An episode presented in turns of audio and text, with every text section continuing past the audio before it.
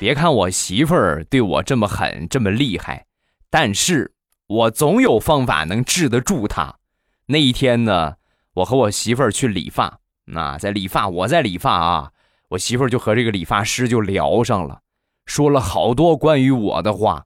你们俩聊聊，你们俩就完了呗，你还捎着我，我很是无语。但是我不能说话呀，理发呢，我一动咔是吧，破了相了怎么办？然后说了一会儿，他还在说，我忍不了了。